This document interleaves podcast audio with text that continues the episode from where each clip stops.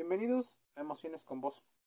Hoy hablaremos de el síndrome de la mala muerte o madres muertas. Para André Green, investigador especialista en el fenómeno, mencionaba a la madre muerta, que implica una travesía cuyo hilo conductor parte del narcisismo y pasa por el concepto de angustia ante o hasta llegar al trabajo de lo negativo. El trabajo de André Green se complementa con la obra de Winnicott.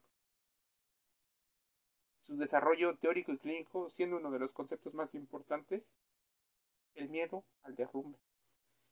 Si bien este concepto podría entrar dentro del concepto de la mala madre, en la actualidad la tendencia a sobrevalorar el concepto de mala madre incluso ha creado páginas en las cuales existen mujeres que se que suelen difundir contenido y suelen hacer una ruptura o una disrupción del concepto en la cual se sienten contentas de ser en teoría malas madres. ¿Qué es una mala madre? Porque de ahí tendría que ver el, el concepto. Es posible compaginar la maternidad, el trabajo, la pareja, las amistades y todos estos eh, conceptos a los cuales se supondría eligieron como parte de una, de una información eh, libre y consensuada. Lo cierto es que es difícil, porque el tiempo no alcanza y la calidad tampoco. Incluso muchas veces no nos enseñan con respecto a ello. Lo mejor es centrarse en atender la calidad de las relaciones y el vínculo entre eh, las personas, entre los hijos y con ella misma. Padres deseosos de disfrutar de sus hijos, pasar tiempo con ellos, padres entregados que juegan y cambian pañales y educan al igual que lo hacen las madres, pero los cambios sociales, profesionales, muchas veces económicos, de papeles han protagonizado la discusión entre mujeres, que si son empoderadas, que si pueden tener hijos eh, sin necesidad del esposo. Déjame decirte algo, solemos partir de un rol en el cual la mujer es la cuidadora principal de los afectos de los hijos. Pero muchas de las madres al incorporarse al mercado laboral por debido, entre otras cosas, a las crisis económicas, fenómenos económicos, deciden hacer dos tendencias muy fuertes que no hemos considerado. Una, la tendencia eterna al instinto de hipergamia, en la cual elegir a un varón con mayor estatus o recursos económicos podría garantizar una mayor eh, posibilidad de no sufrir abandono y de que esos recursos terminen aportando hacia la protección de ella y de los posibles hijos. La segunda tendencia es elegir personas que cuentan en su lado más extremo con la apariencia de seguridad. Probablemente están eligiendo mal a los varones debido a que, entre otras cosas, no se conocen a ellas mismas. Es normal. La mayoría no nos enseñan educación emocional y esto no debe de ser sinónimo de culpa, sino un pedazo de el inicio de un aprendizaje emocional. El concepto de mala madre es esa persona que, por ejemplo, falla, en teoría, en su rol como cuidadora principal. Esta persona es capaz de renunciar a todo para que se cumplan ciertas situaciones. Mira, decía Will Churchill, no hay manera de ser una madre perfecta, hay un millón de maneras de ser una buena madre. Muchas veces el concepto de ser la madre perfecta también genera grandes conflictos. Pero los tiempos han cambiado. Muchas abuelas dicen que es difícil tener ahora una situación para triunfar demasiados roles, demasiadas exigencias, expectativas altísimas que no siempre se los impone en una especie de cultura patriarcal. También entre las mujeres se exigen entre ellas dándose consejos para actuar de cierta manera, que al final llevan a replicar el modelo de la mujer orquesta, que tiene la sensación de estar en todo sin llegar a nada. Y cuando usted cree que no está cumpliendo a la perfección con la prioridad entre todas sus actividades, suele ser la de los hijos la que habitualmente suele sufrir por el tema emocional. Hay madres que se cree que sean malas madres por no cumplir las expectativas o que no cumplen con las expectativas de la sociedad. Por eso tienen ese concepto en los blogs de internet. con respecto a estar orgullosas de ser malas madres como una situación disruptiva. Y está bien que lleguen a, exigir sus derechos, que mm, tengan la igualdad, eso está muy bien. Pero tienes en cuenta que la lingüística y la dialéctica forman mucho de lo que nuestro lenguaje aporta.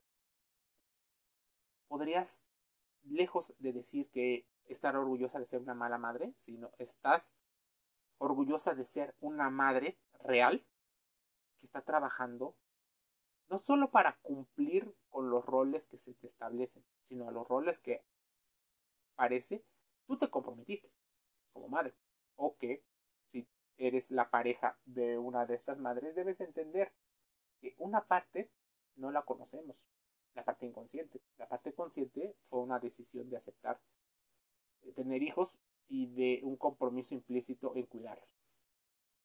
No puntúe su valía como madre en función de la cantidad de tiempo que dedica a sus hijos.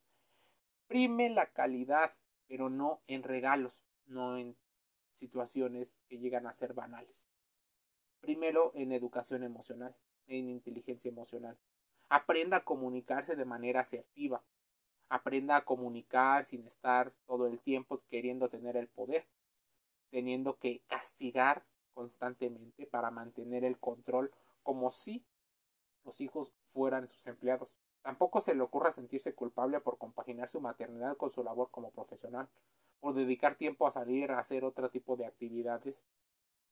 Si consigue compaginar su trabajo con su pareja, su vida social y el tiempo que se dedica a sí misma y el de los hijos, puede llegar a ser más feliz sin estar más eh, abnegada y sin estar totalmente triste de lo que pueda llegar a pasar.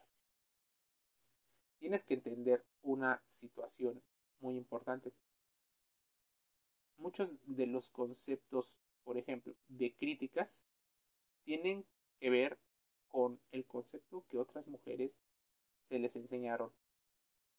Así, una madre va educando a otra mujer a que sigan los consejos, los argumentos guiados por educaciones de valores delimitándoles el bien del mal. Pero deje que ellos, por ejemplo, en el caso de los hijos, tomen algunas de sus decisiones. No trate de compensar el tiempo que no puede pasar con ellos comprándole cosas. No hay nada que compensar. Trabajar y tener aficiones forman parte de la plenitud de una persona. Siguiendo con la teoría del complejo de la madre muerta, antes que nada, debemos de considerar que debes de contrastar todo esto porque es muy complejo. Importante aclarar que al referirnos al complejo de la madre muerta, no estamos aludiendo a una madre eh, muerta literalmente, es decir, una desaparición física de una persona debido a la imposibilidad biológica de mantener en funcionamiento el cuerpo. No. Es más bien una imposibilidad psicológica y emocional donde la madre no cuida al bebé o no le proporciona los cuidados necesarios para que éste vaya estructurando psíquicamente su identidad y pueda separarse de ella de manera segura. Usted debe ser un apego seguro y para ser un apego seguro es importante que vaya entendiendo antes de ser madre de preferencia los conceptos de educación emocional sobre esta tendencia a las teorías del apego. Cuando la madre no se encuentra en el papel de suficientemente buena como nos menciona Winnicott, no es capaz de brindar al bebé los cuidados y atenciones que él necesita. Se producen fallas en la estructura psíquica, pero ¿qué causa esta desinvestidura libidinal hacia el bebé por parte de la madre? Bueno, los padres con trastornos graves tienden a generar cuidados mediocres a los infantes o simplemente retirar el cuidado hacia los mismos, en donde empieza a ser una persona ambivalente entre lo que se ama y lo que no se ama. Es algo que lleva algo todavía más peligroso. Las adaptaciones que hace el niño con respecto a todo esto. Cuando la madre está sumida en sus propias preocupaciones, es incapaz de prodigar afecto y desatiende a los hijos por intentar resolver su propia características o sus propias situaciones, es decir, retirando la investidura libidinal y los cuidados que llegan a tener por otro tipo de características. Para el infante, la madre es una madre ausente que viene acompañada de un duelo blanco, es decir, agujeros psíquicos, los cuales son espacios en blanco, por eso su nombre. Incluso por ello, este duelo se produce en una etapa tan temprana, antes de que pueda representar tal pérdida y entenderla como tal. Los niños no pueden llegar a tener la capacidad para entender por qué razón está ocurriendo lo que ocurre. Finalmente, podemos concluir con la importancia de prodigar estos cuidados al bebé, fundamental la estructuración psíquica de la madre, así como la situación psíquica, por lo cual podríamos definir entonces el concepto de la amada madre podría ir más bien en un concepto donde es una madre eh, posiblemente tóxica, en el cual hay una tendencia hacia el narcisismo, donde podría haber un desorden del apego. Y ahí entramos en otro concepto, trastornos afectivos.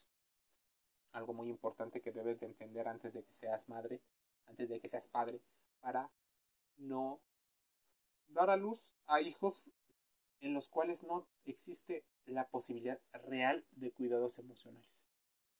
Es importante entenderlo, de preferencia, antes. Si ya los tienes, es buen momento para que empieces a trabajarlos previamente. Ahora, importante, educación emocional. ¿Quieres saber más? Importantísimo, investigarlo, contrastarlo y llevarlo particularmente a tu caso. Métete a Emociones con Vos y escucha estos conceptos y otros que te pueden ayudar a entender muchos de los fenómenos que ocurren en la vida. Me despido cálidamente invitándote a que entres a Spotify y nos busques a Google Podcast, Apple Podcast y Anchor FM. Un saludo.